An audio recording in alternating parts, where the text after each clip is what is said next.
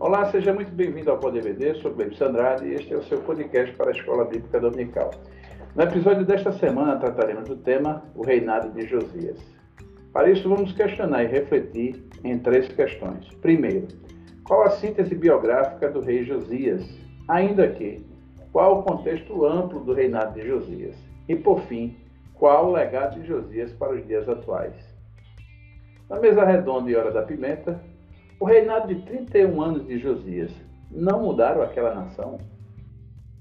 Para nos ajudar a compreender esse tema, contextualizando o seu significado para a igreja desse tempo vigente e seus desdobramentos, aqui comigo, nossos convidados, os pastores Kleber Maia e o pastor Daniel Carlos.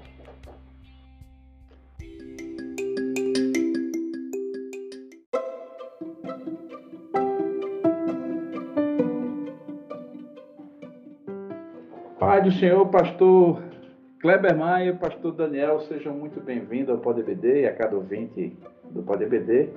Quero já convidá-los, pastor Kleber, como habitualmente fazemos, nossas considerações iniciais sobre esse tema. Chegou a hora de finalmente a gente já falar do best-seller, né? vamos dizer assim, o best-seller da monarquia é, de Judá e Israel e cabe agora a gente destacar o rei Josias. Pastor Kleber. A paz do Senhor, pastor Glebson, pastor Daniel Carlos e todos os ouvintes do Pode EBD.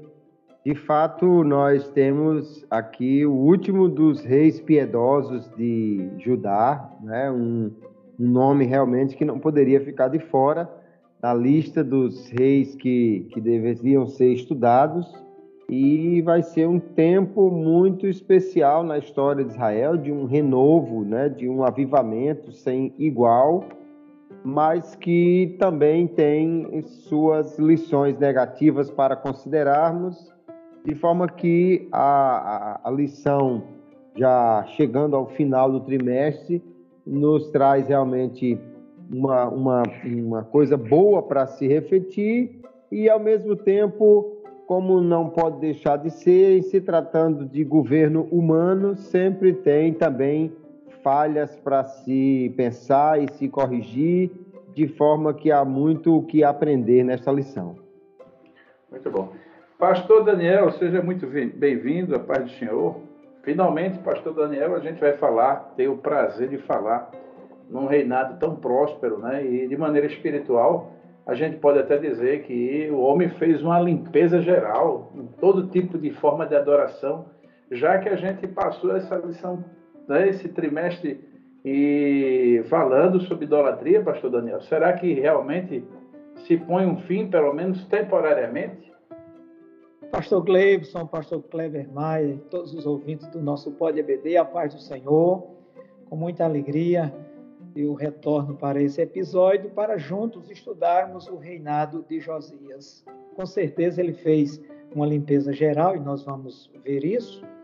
E tenho certeza que no episódio de hoje, especialmente no de hoje, os nossos ouvintes terão a oportunidade de ter um comentário bem mais saudável, porque no caso de hoje o episódio difere dos demais. Tivemos episódios áridos no nosso trimestre e por que ele, ele difere dos demais? Porque nós vamos ver, dentre outros motivos, é, fatos extraordinários sobre a biografia do rei Josias, o contexto que prevalecia nos dias do seu reinado, o encontro dele com o livro da lei que estava perdido, isso nós vamos ver exatamente no lugar onde ele deveria estar guardado, e o modo como a vida de Josias foi preservada apesar dos castigos que viriam sobre Judá.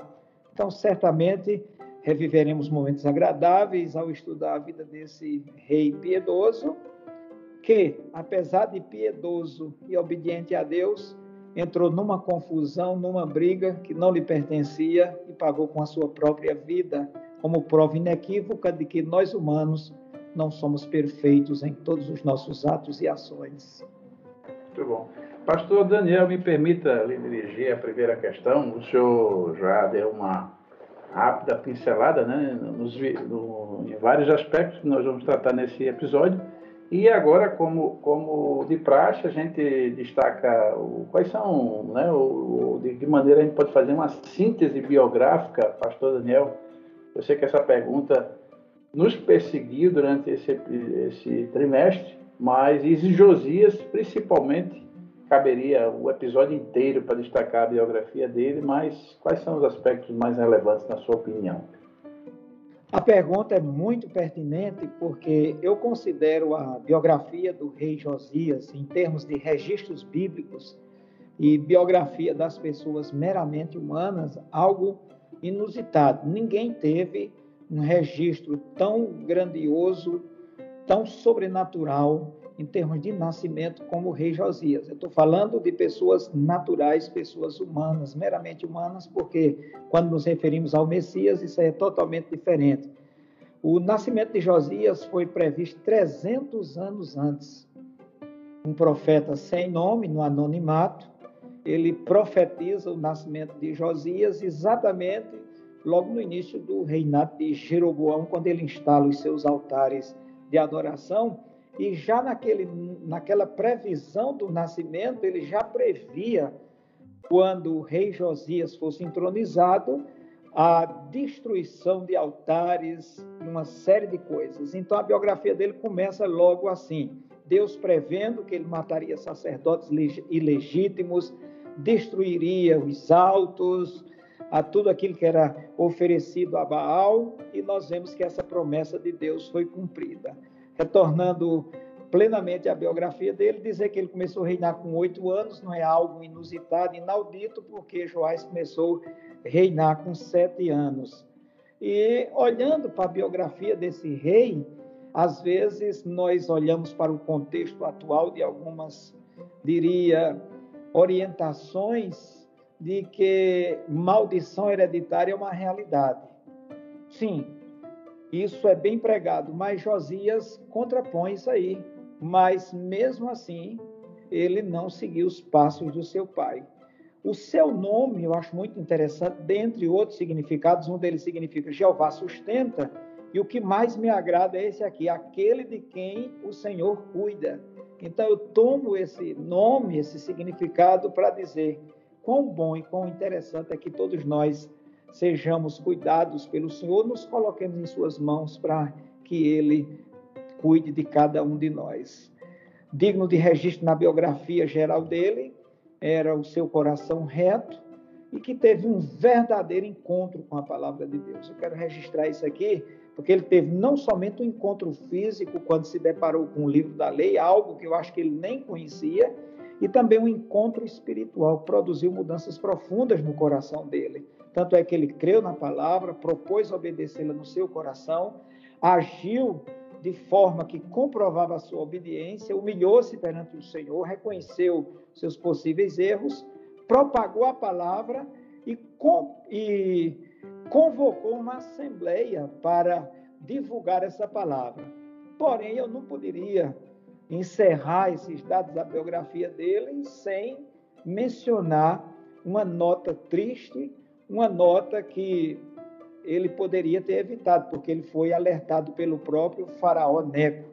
Nessa biografia dele, como eu já disse, ele entrou numa briga que não devia, quando o faraó queria destruir lá a Síria, lá na, na Batalha de Carquemes, e isso me faz lembrar um versículo da palavra de Deus, um verso que está em Provérbios 26 e 17.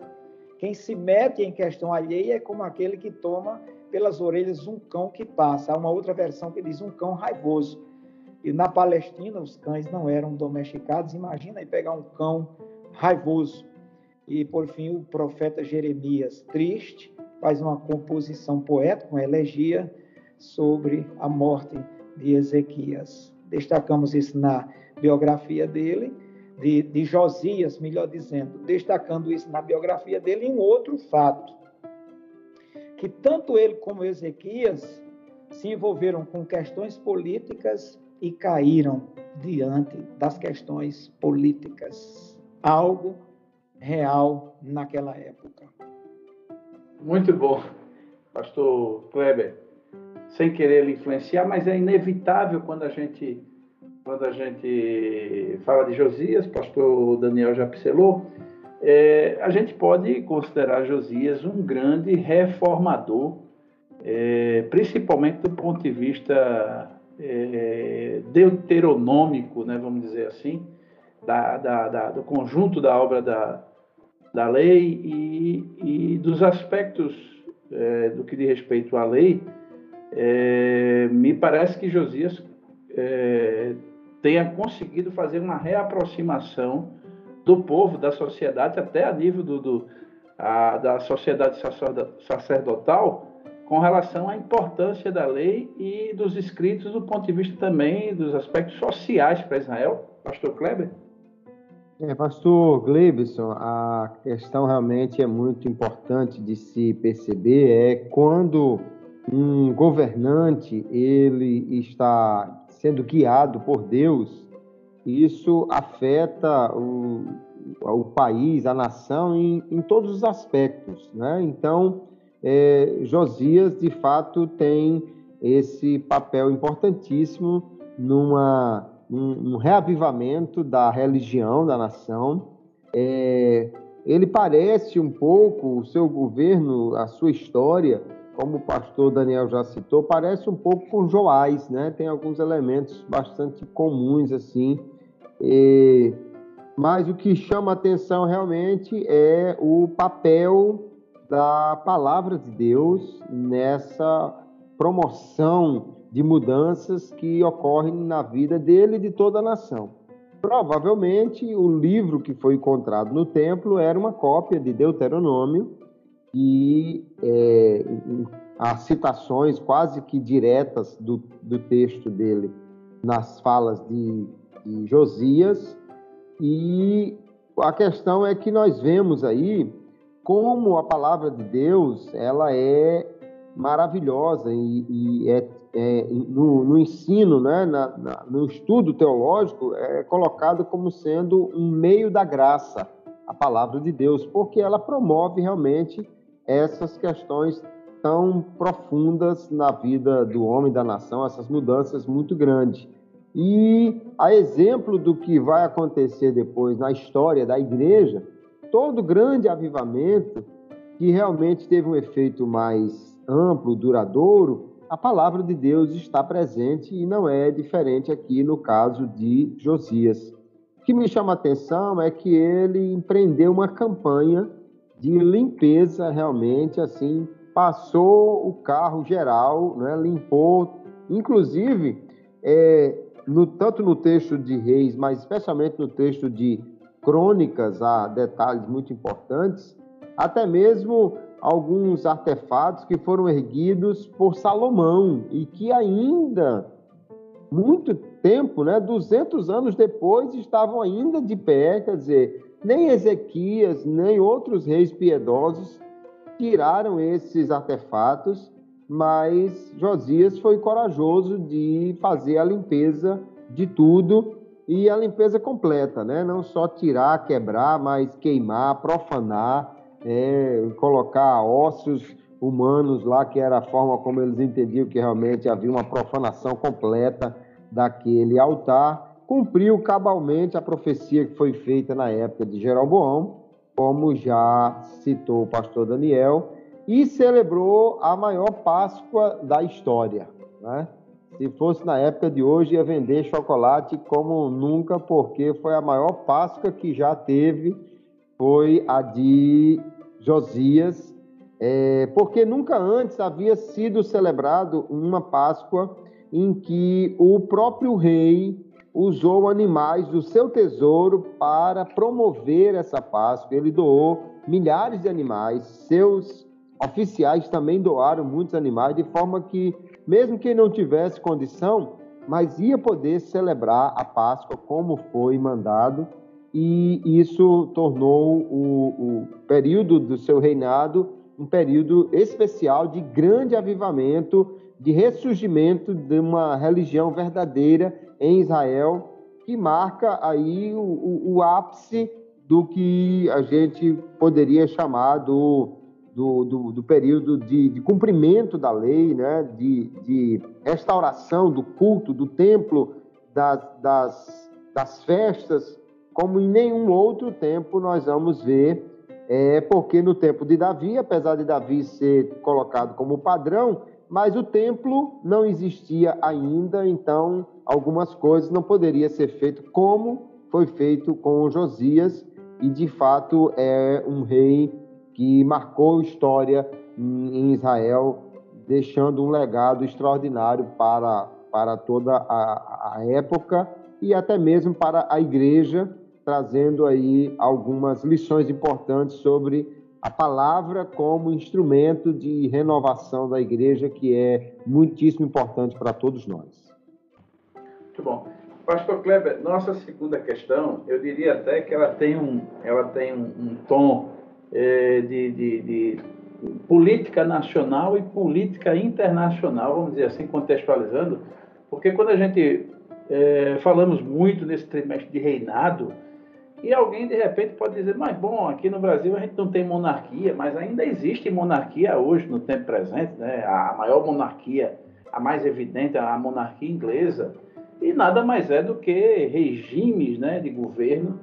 E, e, a gente vai falar exatamente, qual, perguntando qual o contexto amplo do reinado de Josias, é a mesma coisa que a gente perguntar é, qual é o contexto da política nacional que se encontrava Josias e internacional também, diga-se de passagem, isso também é um fator extremamente importante, né? É verdade. Pastor Gleibson, é interessante que é, Josias ainda está naquele ambiente histórico em que é, os grandes reinados da época, os grandes impérios, a Síria, a Babilônia, que estava crescendo, e o Egito, que ainda era uma grande potência, eles estavam sempre lutando por domínio territorial e, e político, e Israel está bem no, no meio daquelas nações, sempre estava se envolvendo de alguma maneira com eles. Mas o que eu acho extraordinário é que não há nenhum problema causado por essas nações diretamente em Judá, no reinado de Josias. o único problema que surge é quando Josias resolve entrar numa briga que ele não precisava ter entrado. Eu entendo que Deus guardou a nação, preservou, porque não era comum que a Síria, a Babilônia, nessas suas investidas não entrassem no território de Israel, mas isso não acontece durante os 31 anos de reinado de Josias. Ele foi um rei que, como já dissemos, promoveu ativamente a restauração espiritual.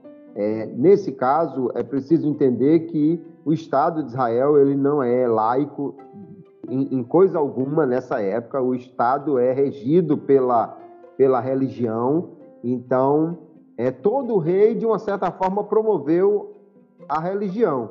Só que Josias fez isso de uma forma extraordinária e fez isso dentro daquilo que era a religião realmente de Israel a servir ao Senhor, né? aquilo que se chama o javismo, né? o servir a, a, a Jeová, o Javé e Javé, e, e fez isso como nenhum outro rei antes havia feito, tanto em limpar o templo e tudo mais, como promover a, a, a propagação da lei, a, a execução da Páscoa, ou seja, das festas.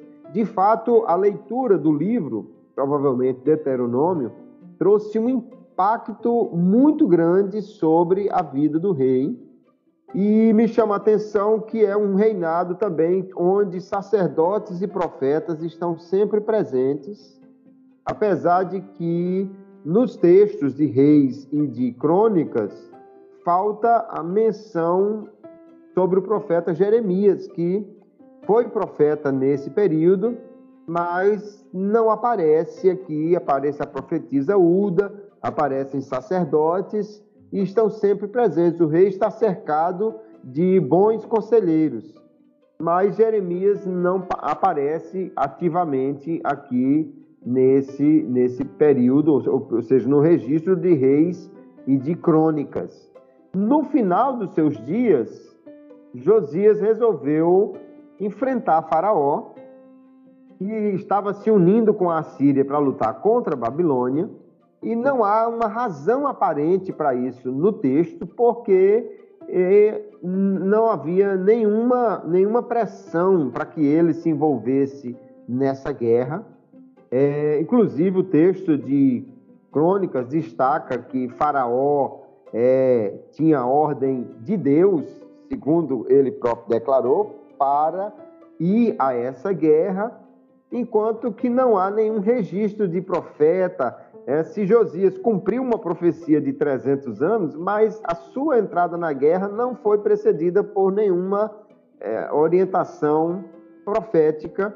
No entanto, ele resolveu enfrentar Faraó e ali é, tanto ele estava aparentemente inseguro disso, e diferentemente de outros reis, como Josafá, como Ezequias, que, que enfrentou a guerra de peito aberto, confiando em Deus, ele disfarçou-se. É a primeira vez que nós vamos ver um rei de Judá ir para a guerra disfarçado, né, que demonstra uma falta de, de confiança. Vamos lembrar do episódio de Acabe com o, o, o, o rei de Israel, quando Josafá não se não se ocultou, né? Acabe é que se disfarçou exatamente pela insegurança, mas Josias foi é, acertado, foi alvejado e morreu e houve uma grande lamentação sobre ele.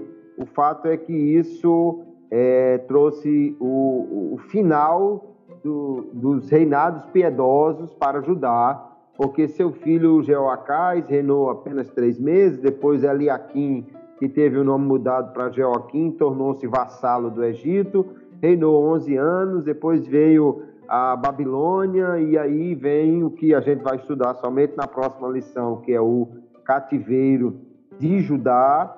Deus, de fato, livrou o rei dos inimigos, mas ele procurou problemas e somente o cativeiro é que vai, de uma vez por todas, livrar Israel da idolatria.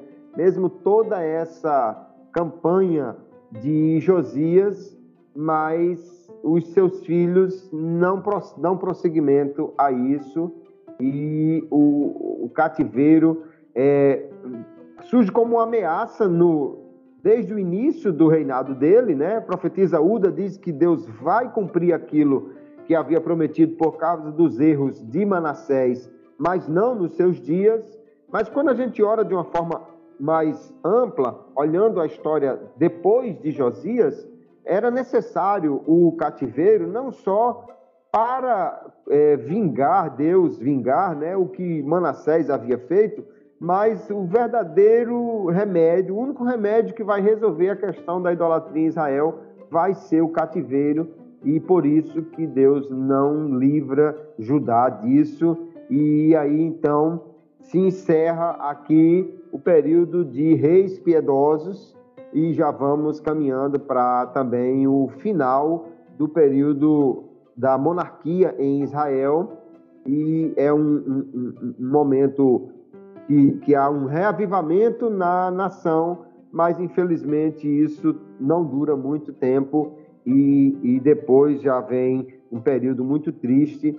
Portanto, é, lições aqui nós temos bastante para trazer para a nossa vida do reinado de Josias. Muito bom.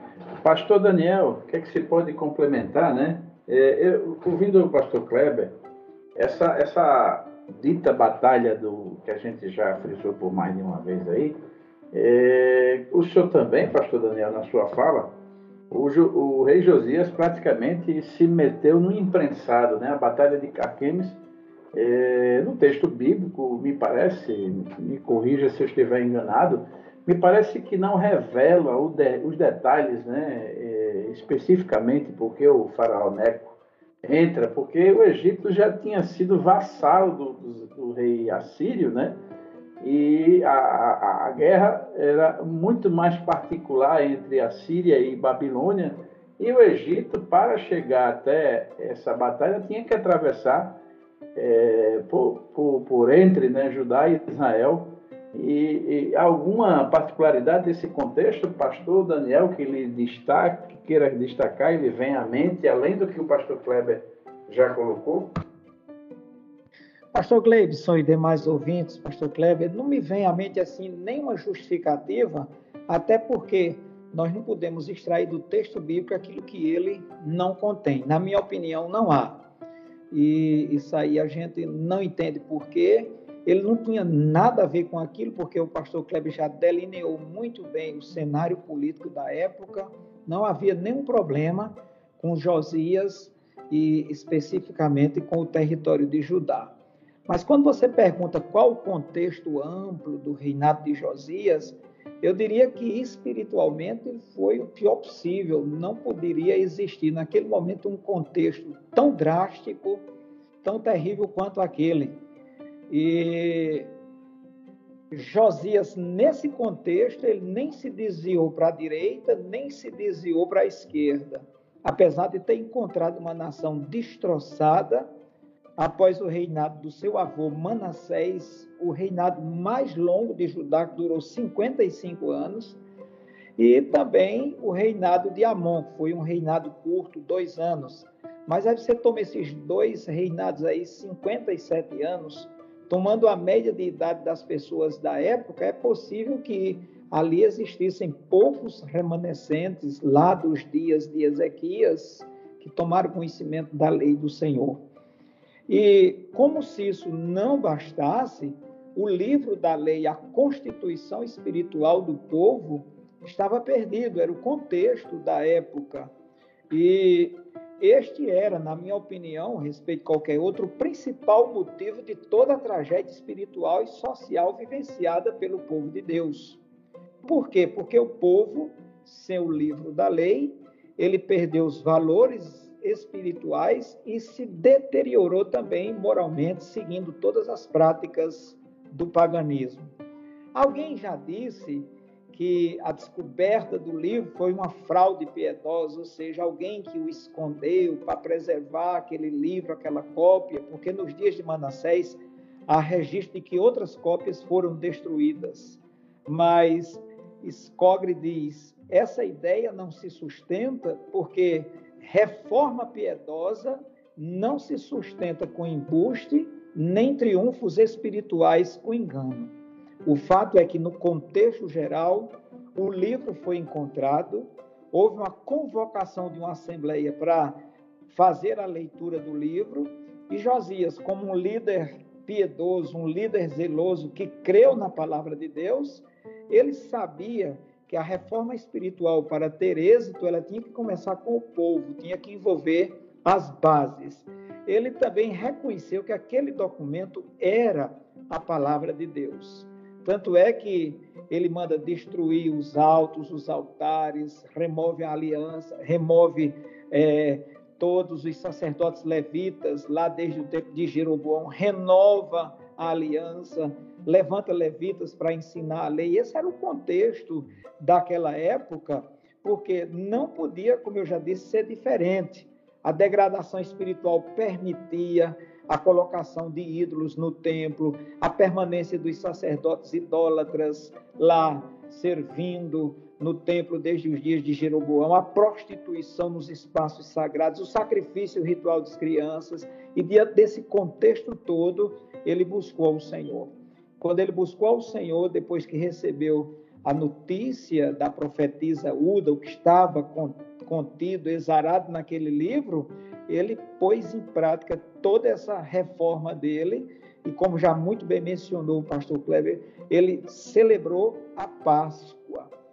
E essa Páscoa, nós sabemos da importância dela para o povo judeu, que foi a primeira instituição divina para aquele povo, antes mesmo do povo sair do Egito, o Senhor celebrou a Páscoa, que seria um memorial do livramento do tacão de Faraó. Então, nós entendemos, nesse contexto amplo e geral, que as convocações do rei Josias, pelo conhecimento que ele tinha da palavra, quando ele teve contato físico e espiritual com a palavra, porque ele tocou o livro da lei que foi encontrado e recebeu a mensagem, foi de chamar, separar o povo E no bojo, no arcabouço das suas reformas, ele também tomou uma medida muito significativa. Ele separou, consagrou, escolheu e ordenou vocacionados chamados pelo Senhor quando instituiu os levitas ou reinstituiu o serviço levítico. Esse cenário seria assim o mais abrangente, apesar de que a gente sabe que naquele período o Império Assírio estava em decadência, tinha a ascensão do Império Babilônico lá pelos anos de 612 antes de Cristo. Isso é o que nos mostra o profeta Abacuque. E por fim, Josias nesse amplo, nessa ampla reforma do seu reinado, ele manda matar todos os sacerdotes ilegítimos que contaminavam o serviço da casa do Senhor. Ele foi, assim como já disse o pastor Kleber, uma pessoa veemente e impetuosa na limpeza que ele teve que fazer naqueles dias. Muito bom. Pastor Daniel, nossa terceira questão, é, aqui fecha esse quadro que a gente desenha, é, trata exatamente no momento em que a gente tenta fazer uma contextualização mais forte para os dias atuais. É exatamente qual o legado de Josias para os dias atuais, Pastor Daniel? Eu vou partir da, da última expressão do, do, do, do bloco anterior, limpeza geral. É o grande legado eu acredito que nós que servimos ao Senhor e que temos o livro da lei não somente nas mãos por conta da impressão de Bíblias a mão cheias por todo mundo, mas esse livro da lei inscrito no nosso coração, nós temos que acentuar o temor ao Senhor, as nossas convicções. E nesse contexto de limpeza geral como contexto, vou repetir aí, desculpa a redundância, nesse contexto de limpeza geral, como contexto atual, nós temos que reparar a casa do Senhor. Há muita coisa que precisa ser feita. E não somente reparar a casa do Senhor, mas destinar os recursos e alocar as provisões necessárias para que esse trabalho seja feito. É, a gente às vezes lê o texto bíblico e somos imediatistas mas essa casa do Senhor, quando nós avaliamos a cronologia, ela devia estar entre 75 e 80 anos, sem nenhum reparo, sem nenhuma reforma, isso desde os dias do reinado de Ezequias. E as obras de reforma foram necessárias para que o livro da lei fosse encontrado. Eu queria me deter mais um pouquinho nessa importância do livro da lei, encontrar o livro da lei assumir total compromisso com o livro da lei foi um legado dele. Aquele livro da lei que cabia aos sacerdotes a responsabilidade de guardá-lo, de lê-lo, de estudá-lo. E perdê-lo caracteriza um desprezo pela palavra de Deus. Como já foi dito, o livro foi estava perdido onde ele devia estar muito bem guardado, onde ele devia estar muito bem preservado, sobretudo ao lado da arca. Só que a arca, à época, também não estava lá, ele teve que mandar trazer a arca. E já sabemos, como já falou muito bem o pastor Kleber, que continha uma parte do, do, do Pentateuco, no caso do livro de Deuteronômio, e esse livro perdido demonstra que ninguém ali estava seguindo os preceitos da palavra de Deus. E o que é mais assim, que chama mais atenção é que o livro estava perdido dentro do templo. E isso tem um significado muito grande hoje, porque eu não tenho nenhum receio para dizer que igrejas, igreja local, igreja organização, não me refiro à igreja ou à instituição divina, igrejas e pessoas que não observam o livro, que não observam a Bíblia, acham que pode cultuar, conduzir a todo o culto a Deus de qualquer maneira.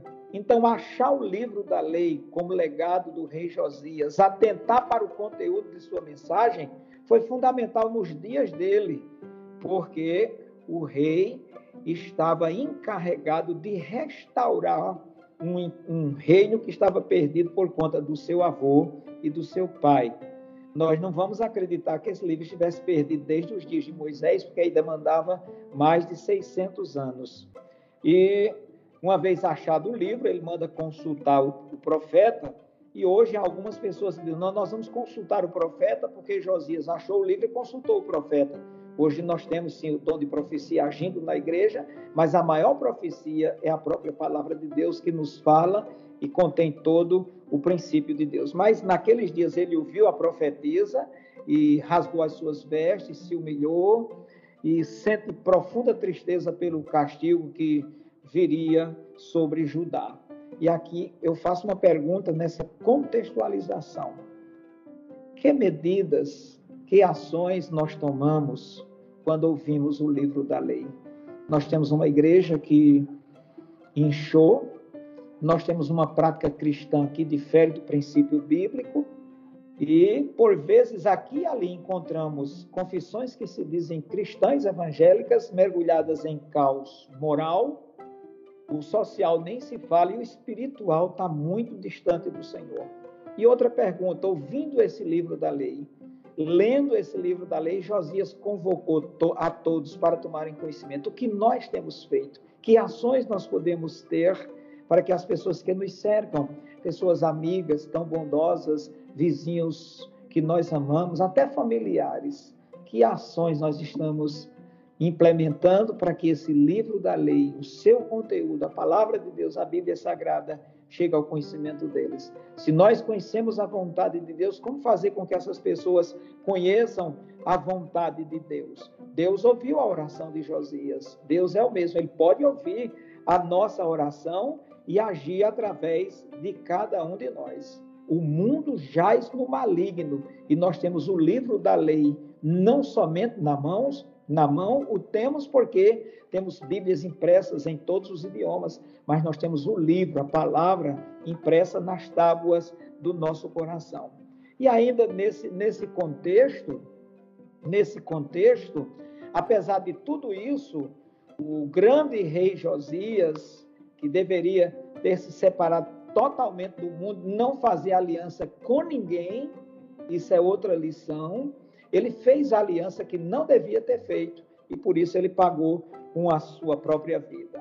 Então Deus hoje procura homens e mulheres consagrados que andem na contramão da história, na contramão de uma sociedade pagã, na contramão de um relativismo, de um materialismo, de uma graça barata, e assim sucessivamente. Deus está precisando de igrejas que retornem ao livro, uma igreja reformada sempre se reformando, retornando à palavra, que tem o coração convertido ao Senhor, que seja despertado pelo Espírito Santo, como foi Josias. Concluindo, eu sei que eu estou me alongando, mas concluindo, Havia letargia espiritual naqueles dias? Sim. Por quê? Porque não tinha o livro, a ação sacerdotal inexistia. Mas eu pergunto, e a cristandade nominal hoje? Como essa cristandade se comporta? Então, nós poderíamos até comparar, mas nós vamos entender que o Espírito Santo, através de cada um de nós, dos ouvintes desse Pode EBD, de todos nós, ele pode fazer muito mais. Se houve naquela época um reavivamento por conta do encontro do livro, hoje o livro é a base e o fundamento do reavivamento e nós podemos, em todas as, em todas as partes da terra, termos verdadeiros focos de avivamento, começando com a palavra de Deus e a ação do Espírito Santo num coração quebrantado. Esse princípio não vai mudar, porque Deus não muda o que é princípio. E somente para trazer uma, uma reflexão para os dias atuais. Por que podemos nos animar acerca de tudo isso? Sabe por quê?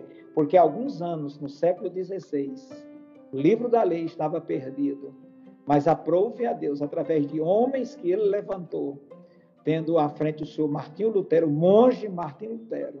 Esse livro foi descoberto, esse livro foi traduzido, esse livro foi espalhado e os focos de avivamento vivenciados lá uma coisa ali e outra nos dias de Josias, eles hoje podem ser vividos no mundo inteiro, porque cada um de nós, como templo do Espírito Santo, precisa repercutir a glória de Deus. Então, que esse legado desse livro hoje não tem nenhuma dificuldade. O livro está traduzido, o livro está aí sendo espalhado, doado Agora compete a cada um de nós, ao ouvir a leitura desse livro, praticá-lo. A boa praxe cristã faz fazer com que nós também sejamos proclamadores da mensagem perfeita de Deus através desse livro. Muito bom.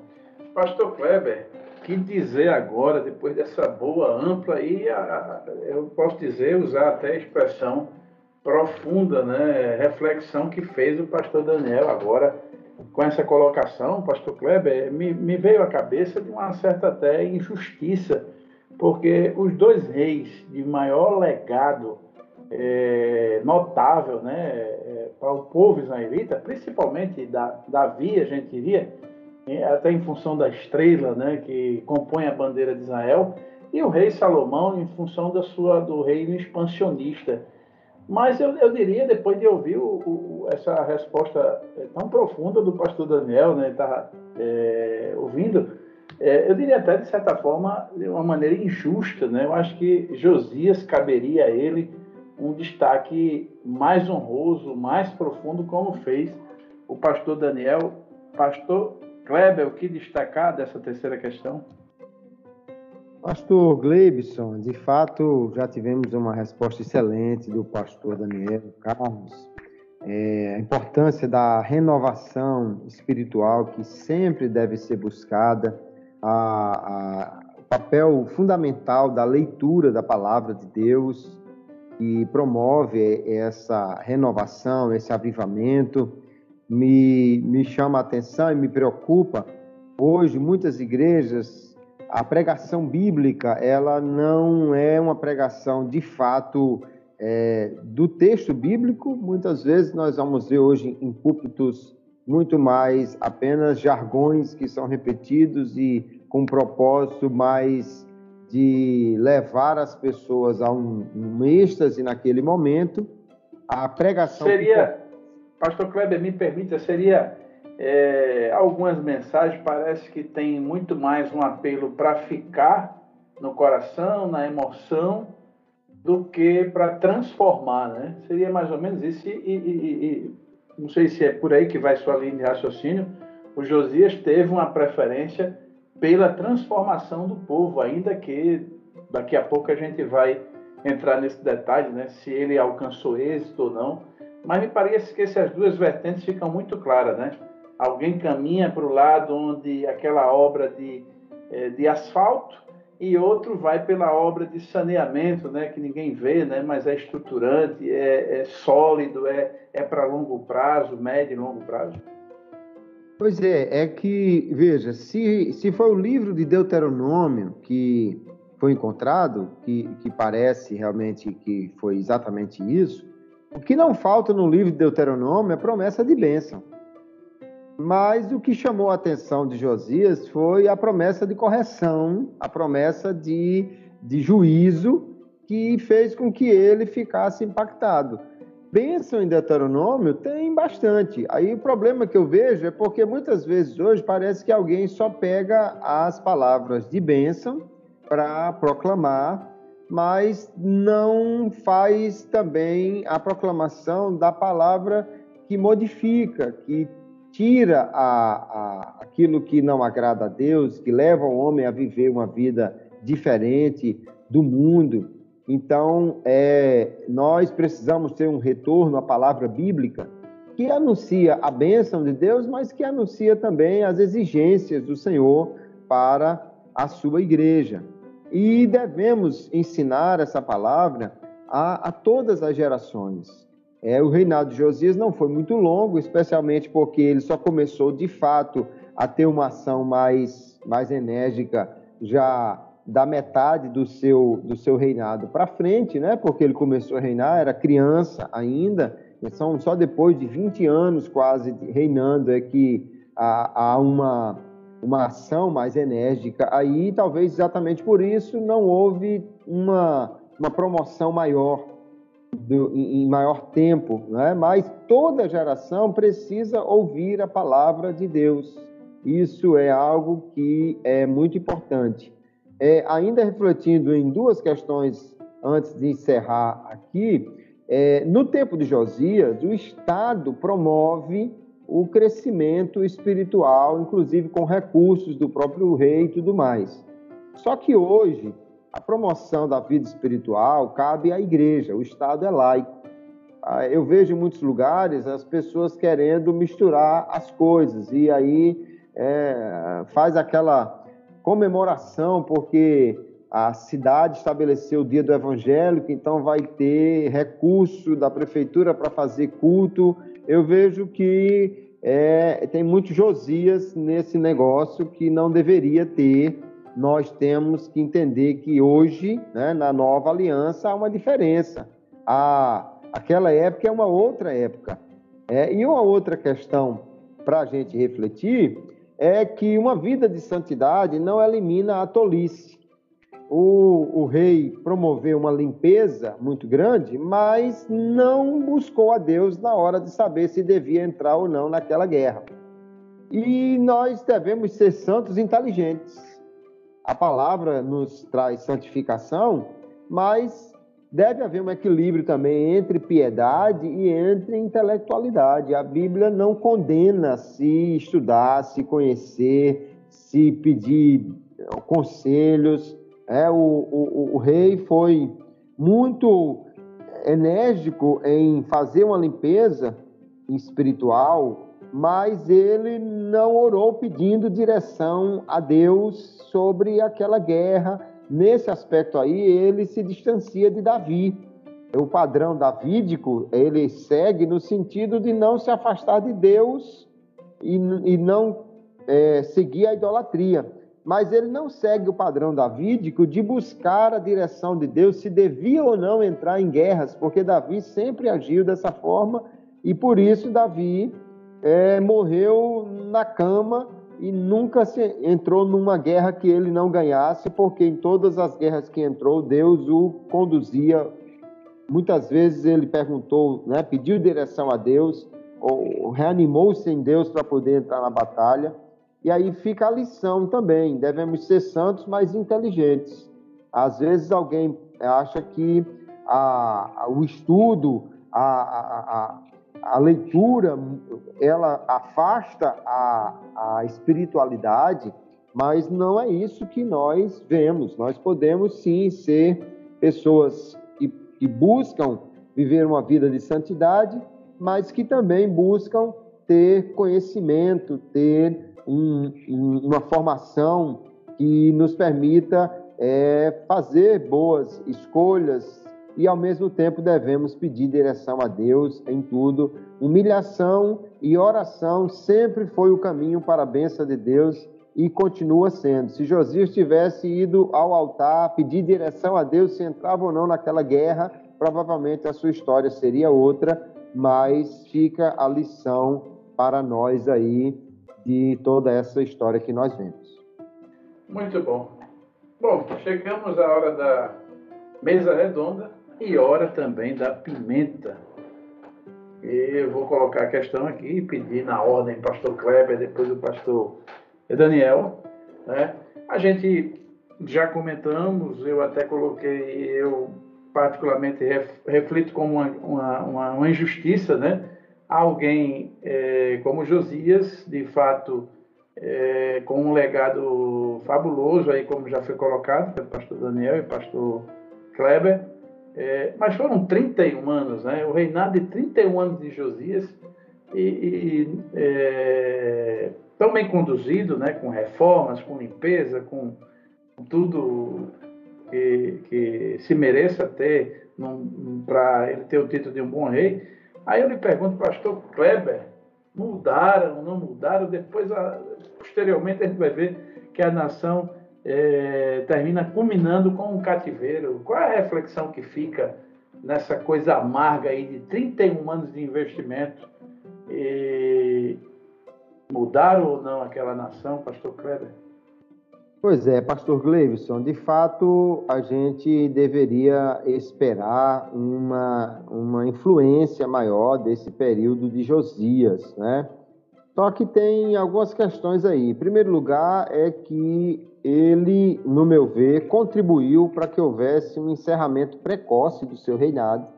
Ele é, vai morrer aí com é uma idade muito nova, 39 anos de idade, né? Poderia ter vivido aí tranquilamente mais uns 40 anos. Se Josias tivesse reinado mais uns 40 anos, talvez até o cativeiro tivesse é, não acontecido ou acontecido num período mais tardio.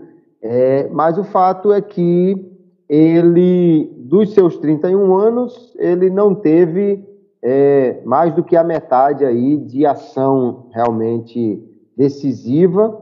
E o que eu reflito sobre essa questão é que ninguém pode viver do passado espiritual. A gente pode contar as histórias do passado, mas nós precisamos, em cada geração, buscar um avivamento.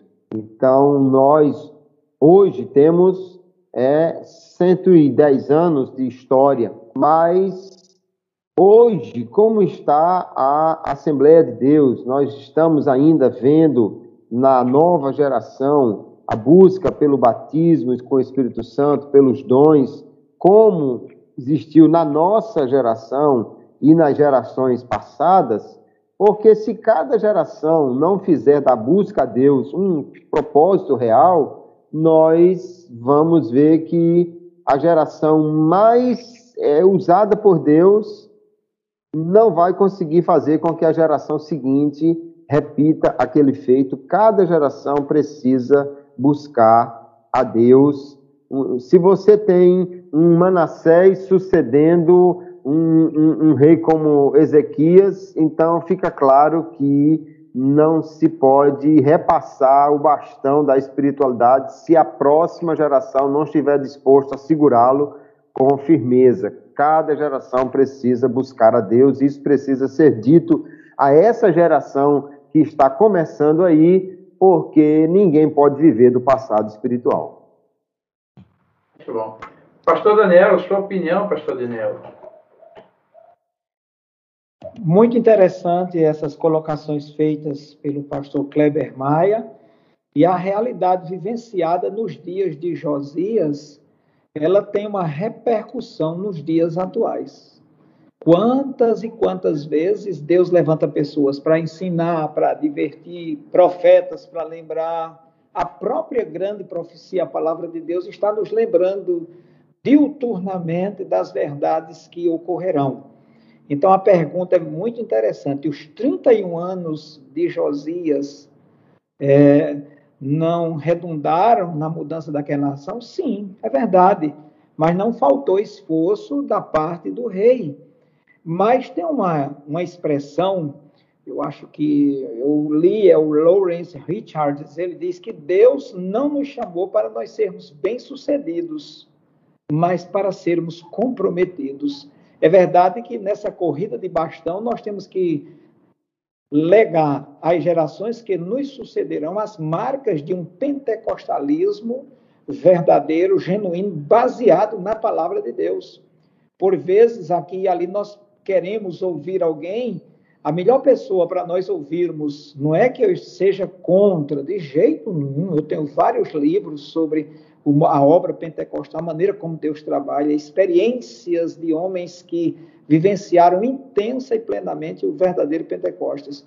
Mas ouvir o Espírito Santo e ser guiado pela palavra de Deus ainda é o fundamento. Aquele povo ouviu, mas não se comprometeu.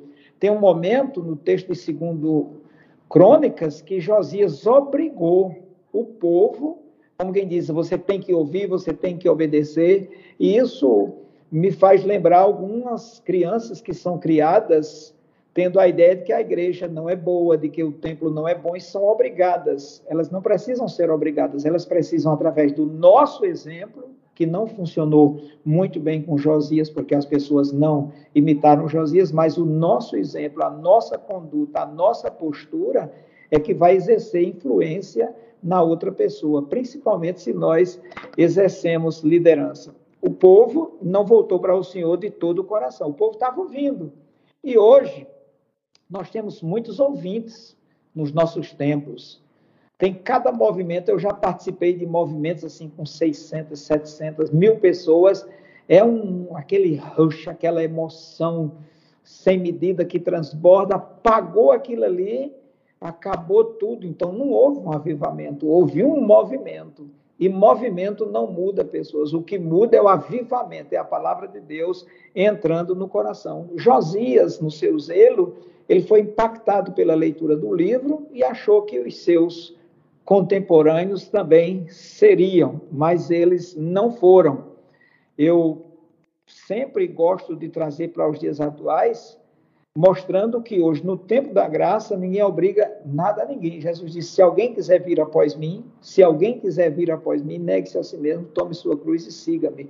Então, hoje, na dispensação da graça ou da aliança eterna, em outro contexto, como se queira dizer ou afirmar, o Espírito Santo nos convence.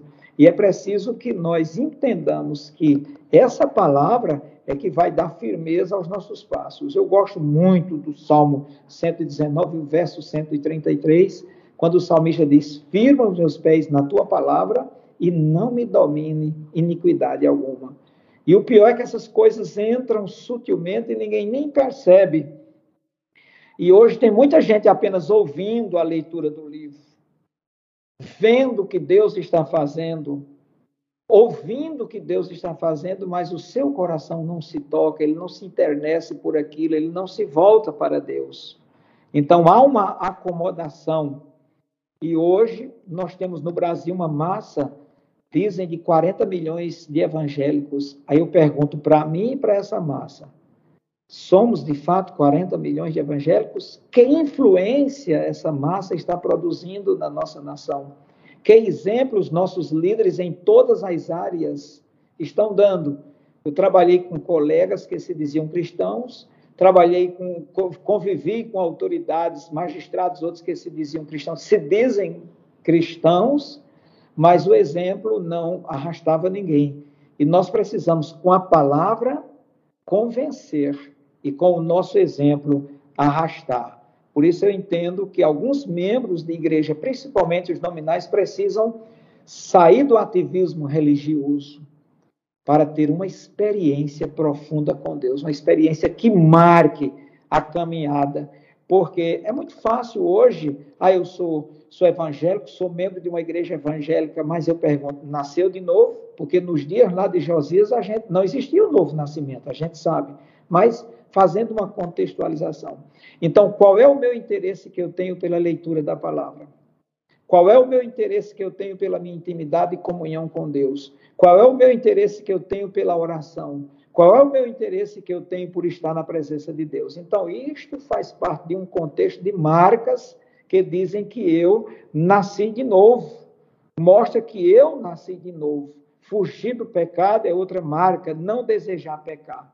Então, no contexto do rei Josias, ele perseverou na purificação do povo. E perseverar hoje na purificação do povo, em atrair o povo para Deus, não é, vou repetir o que o pastor Kleber Maia disse, não é trazer a receita lá do passado, é saber o que o Espírito Santo, que não muda, que é o guia perfeito, que nos orienta e nos instrui tudo, ele tem no contexto da pós-modernidade, de todas essas religiões e filosofias antipagãs, o que é que ele tem para nós hoje? Qual é a convicção que ele quer plantar no nosso coração hoje? Eu tenho certeza que se nós tivermos essa sede e fizermos isso, o Espírito Santo nos acudirá e todo o ativismo religioso pode até ser diminuído em troca de uma reflexão, de uma comunhão íntima e profunda com Deus, porque eu quero encerrar esse comentário dizendo que não basta ler a palavra de Deus. Nos anos 84, 80, 1984, 1985, eu estudei direito e tinha um professor que ele citava textos bíblicos que quando ele terminava tinha alunos chorando na classe. Mas ele era uma, tinha uma vida de perfeita impiedade. Então, concluindo, a leitura bíblica abriu os olhos para a ruína da cristandade e a luz do evangelho veio para iluminar almas ignorantes de Deus. Proclamemos essa palavra e anunciamos, anunciamos esse evangelho da graça. Muito bom. Bom, ainda com, com o coração ardendo, né? Porque, de fato, esse episódio nos trouxe é, várias reflexões. Eu quero pedir ao pastor Daniel para é, colocar aí as suas considerações finais sobre esse episódio de hoje, pastor Daniel, e algum, alguma dica pedagógica, pastor Daniel?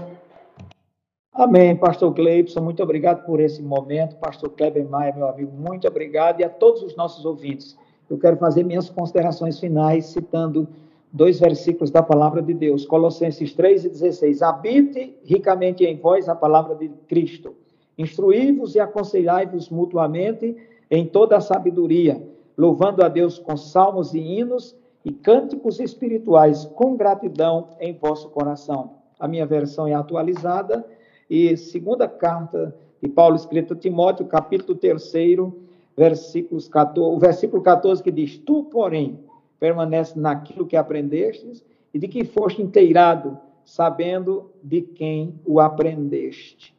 E o 15 que dizia que desde a infância sabe as sagradas letras que podem tornar-te sábio para a salvação e pela fé em Cristo Jesus. Que Deus nos abençoe.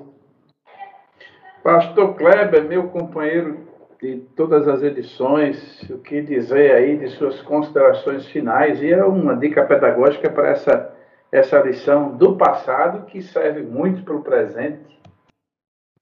É verdade, pastor Gleibson. Eu quero agradecer a Deus mais uma oportunidade de chegar aqui, juntamente com o pastor Daniel Carlos, para trazer essa contribuição para alunos e professores da EBD. E o que me chama a atenção nessa lição, especialmente, é exatamente que nós precisamos não apenas empreender uma reforma espiritual na nossa vida, mas fazer com que ela também alcance as próximas gerações. E aí eu deixo a ideia para os professores, especialmente, pensarem, é, os professores, especialmente de adolescentes, de jovens, será que a nossa maneira de levar a palavra está alcançando realmente a próxima geração? de que maneira nós podemos falar que a próxima geração nos ouça, nos entenda. Para citar um, um, caso bem recente, hoje é, o pastor David Young Cho partiu para a glória, um legado extraordinário na Coreia do Sul, uma das maiores igrejas, se não a maior igreja do mundo.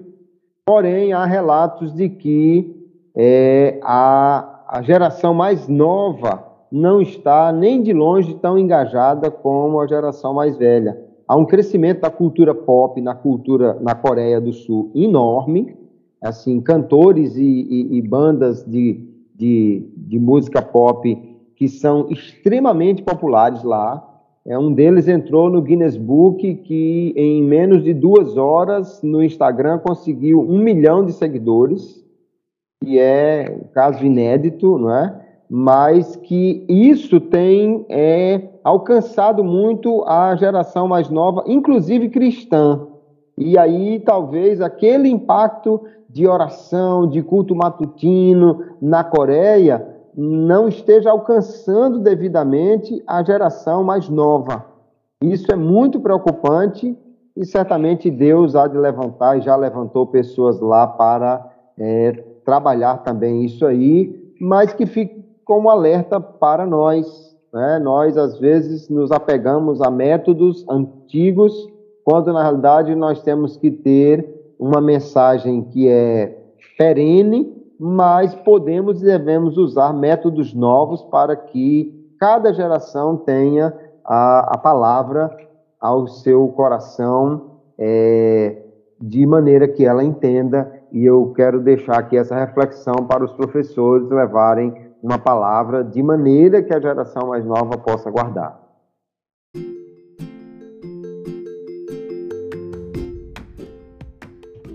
Muito bom. Eu quero agradecer né, a maneira é, como a clareza, como e, e, e, a emoção que colocaram no episódio de hoje, o pastor Daniel e o pastor Kleber e eu acredito que esse foi um episódio cultural, entre os muitos que já fizemos, foi um episódio cultural diante da beleza e a, a maneira como é, foram expostas a verdade, e não seria diferente, já que a gente tratou de, de avivamento, de, de um retorno à palavra, e como ficou muito claro na minha mente aí a mensagem também, do compromisso, o pastor Kleber colocou por mais de uma vez, da geração presente, não viver de futuro, mas fazer o presente refletir no futuro, né?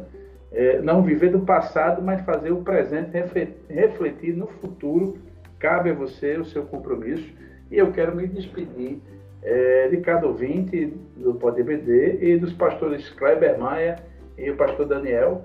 É, mas antes de me despedir, é, é justo que agradeça a presença deles, né, trazendo esse conteúdo maravilhoso, e a presença de cada ouvinte do PodBD, a você que está aí do outro lado. Eu quero me despedir agora sim dos dois e de cada ouvinte com a paz do Senhor. A paz do Senhor. Senhor Cristo.